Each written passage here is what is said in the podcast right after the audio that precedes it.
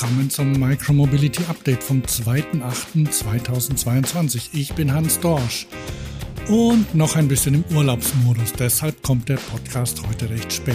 Dafür geht's gleich in die Vollen mit zwei neuen Micromobility-Firmen von Porsche, neun E-Scootern in der Flotte von Tier und einer liegen gebliebenen Fahrzeugflotte von Bolt – Dazu ein Werkzeug zum Vergleich von Radwegen für alle, die sich mit Verkehrsplanung beschäftigen. Das war heute und gestern los in der Welt der Micromobility. Und wie immer, wenn euch dieser Podcast gefällt, dann empfehlt ihn weiter, gebt ihm 5 Sterne bei Apple Podcasts oder Spotify.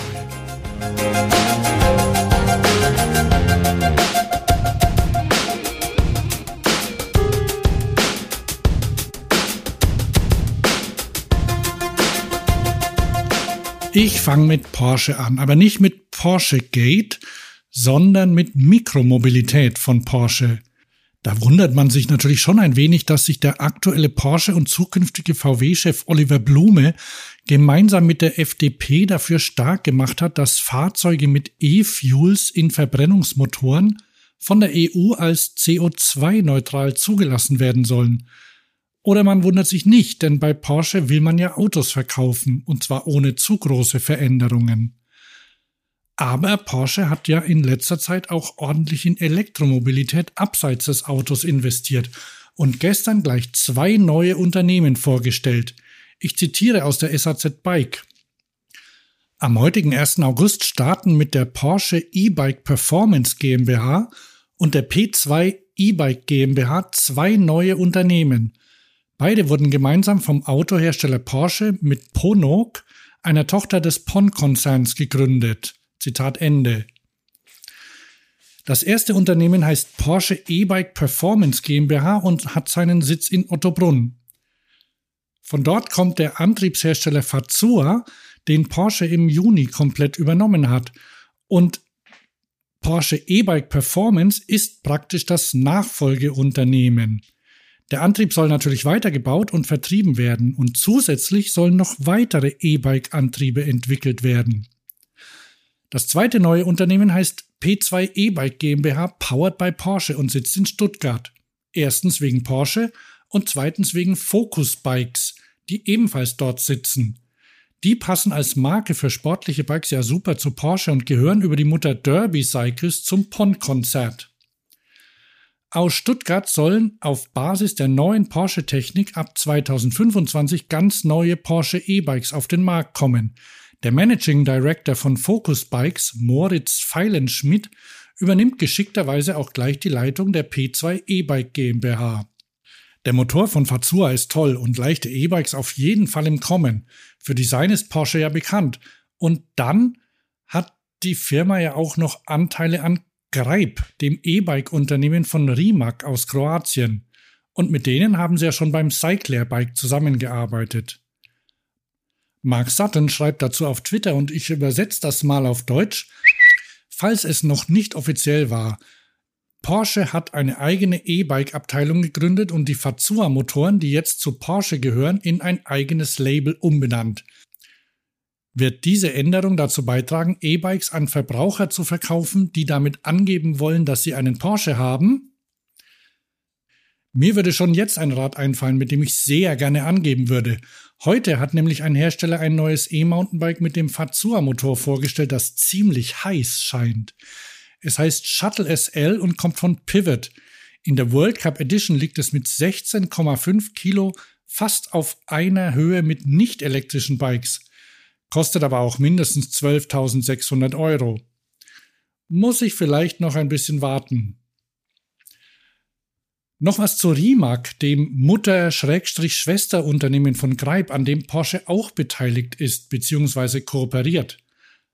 Also, der Hersteller von High-End-Elektrosportwagen hat nämlich auch gestern angekündigt, dass man demnächst neue Batterien herstellen will – Rundzellen mit 4,6 Zentimetern in verschiedenen Längen. Mit dem größeren Format sollen strukturelle Batteriepacks möglich sein. Das heißt, Batteriepacks, die als tragende Elemente eingesetzt werden können. Zum Vergleich, aktuelle Akkus sind entweder 1,8 cm im Durchmesser und 6,5 Zentimeter lang oder 2,1 Zentimeter im Durchmesser und 7 Zentimeter lang. Hm, falls ihr das jetzt nicht richtig mitbekommen habt, also die sind dünner und weniger lang. Tesla haben auch schon solche Akkus vorgestellt und produzieren sie anscheinend auch schon in großen Packs, die die Karosserie mittragen. So. Wer tief ins Batterie-Rabbit Hole einsteigen will, für den habe ich einen YouTube-Links in den Show Notes und zwar zu den Autozerlegern von Munro Live. Die haben sich ein aktuelles Model Y gekauft und sind gerade noch mit dem Zerlegen und der Analyse beschäftigt. Und ihr könnt dabei zuschauen. Viel Spaß dabei.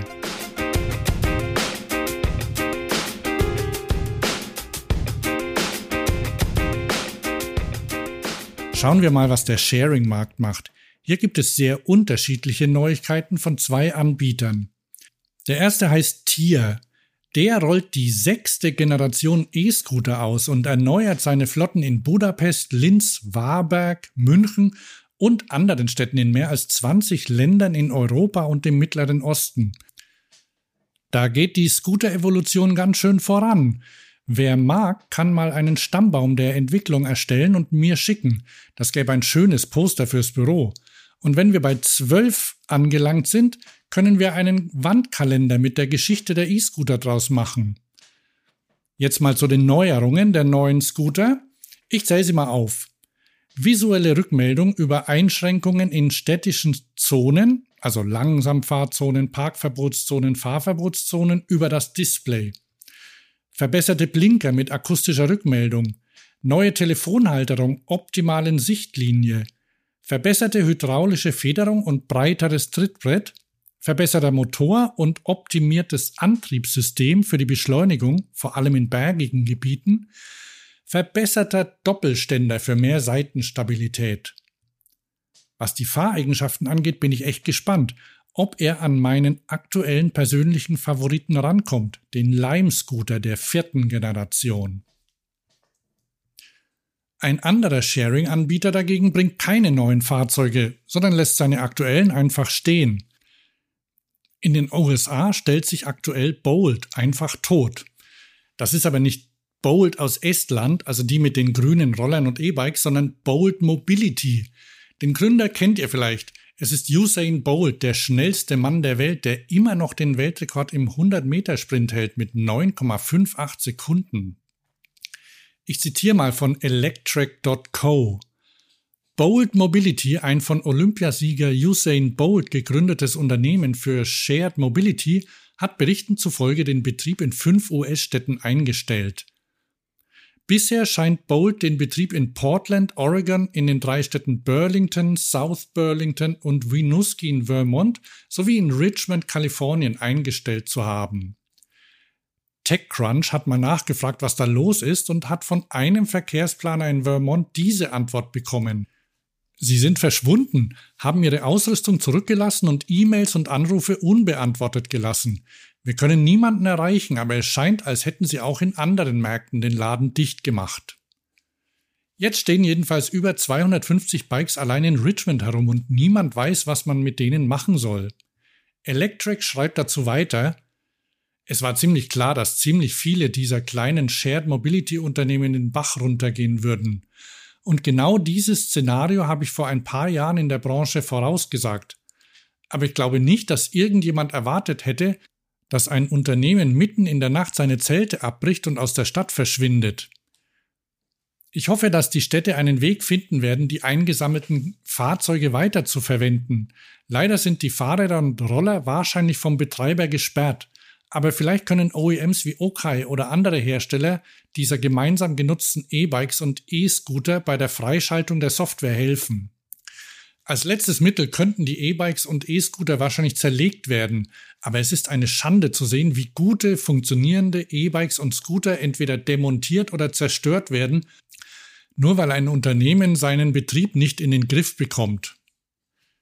Das erinnert mich daran, wie Uber vor zwei Jahren Tausende von Jump-E-Bikes verschrotten ließ, als sie ihr Leihgeschäft an Lime übergaben.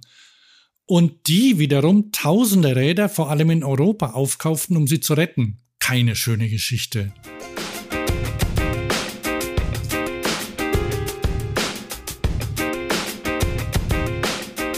Zum Schluss habe ich noch einen Link zu einem hervorragenden Webwerkzeug, das allen, die Verkehrs- und Radwege planen, in Zukunft die Arbeit und die Argumentation erheblich erleichtern kann. Es heißt Radwegecheck und ermöglicht es, unterschiedliche Formen der Radverkehrsführung und ihre gefühlte Sicherheit direkt miteinander zu vergleichen. Grundlage ist eine Studie zur subjektiven Sicherheit im Radverkehr – 2020 hat das Team von Fix My City in Berlin zusammen mit dem Berliner Tagesspiegel Berlinerinnen und Berliner gefragt, wie die Straßen der Zukunft aussehen sollen. Ich zitiere Fix My City hat die Umfrage Straßencheck entwickelt und gemeinsam mit dem Tagesspiegel Berlin durchgeführt. Anhand von 3D-Bildern wurden 1900 unterschiedliche Straßensituationen durch über 22.000 Teilnehmende bewertet. Da sind eine Menge Daten zusammengekommen. Zuerst hat der Tagesspiegel diese ausgewertet und jetzt gibt es alle Daten als interaktives Werkzeug. Für alle. Das Werkzeug kann man zum Beispiel einsetzen, um in der Diskussion mit anderen Verkehrsplanenden oder bei Bürgerbeteiligungen alternative Konzepte zu vergleichen. Ich habe es mal ausprobiert. Es geht mit ein paar Klicks. Zum Beispiel habe ich zwei Varianten verglichen. Einmal ein 3,5 Meter breiter Radweg, der links durch eine Hecke vom Autoverkehr getrennt ist. Und im Vergleich dazu ein 2 Meter breiter Radweg auf der Straße, der nur mit grüner Farbe markiert ist. Ihr seid wahrscheinlich nicht überrascht, dass sich auf dem ersten Weg 98 Prozent der Radfahrenden sicher gefühlt haben, auf dem zweiten nur 69 Prozent. Und auch vom Auto aus fanden nur 76 Prozent der Teilnehmenden den zweiten Weg sicher. Aber es gibt so viele unterschiedliche Möglichkeiten im Werkzeug, dass man damit mehr als nur schwarz-weiß und gut und schlecht malen kann. Probiert's mal aus und sagt mir oder den Machern, ob ihr es für die Planung einsetzen könnt. So, das war's wieder für heute. Ich bin Hans Dorsch und wir hören uns wieder in zwei Tagen. Und nochmal zur Erinnerung, liked und subscribed, also gebt dem Podcast 5 Sterne bei Apple Podcasts und Spotify und falls ihr noch nicht habt, abonniert ihn, damit die nächste Folge automatisch in eurem Eingang landet.